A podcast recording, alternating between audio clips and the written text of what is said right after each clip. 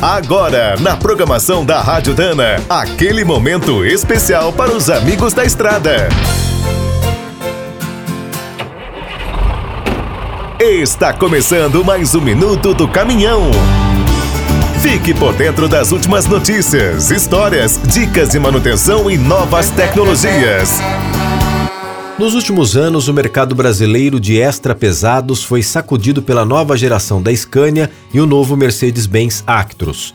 Esses gigantes contam com tantos recursos tecnológicos que perto deles muito carro importado de luxo fica parecendo um popular.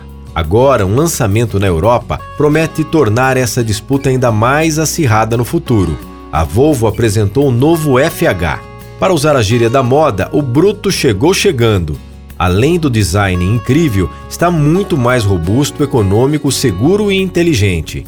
Como a atual geração do FH brasileiro está no mercado desde 2015, é provável que o modelo novo estreie por aqui nos próximos anos. Outra marca que poderá surpreender é a Iveco. Ano passado, chegou ao mercado europeu o novo extra pesado S-Way, com até 570 cavalos. Uma curiosidade é que o modelo também deu origem ao Nikola Tre, uma versão futurista que pode ser movida a bateria ou a hidrogênio. A introdução da norma Euro 6 no Brasil a partir de 2022 também poderá marcar a renovação de outros estradeiros, como o DAF XF.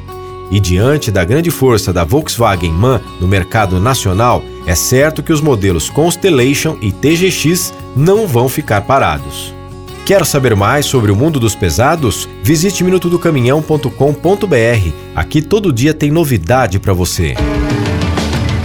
O Minuto do Caminhão é um oferecimento de Spicer e Álvaros, a dupla imbatível em componentes de transmissão, suspensão e direção.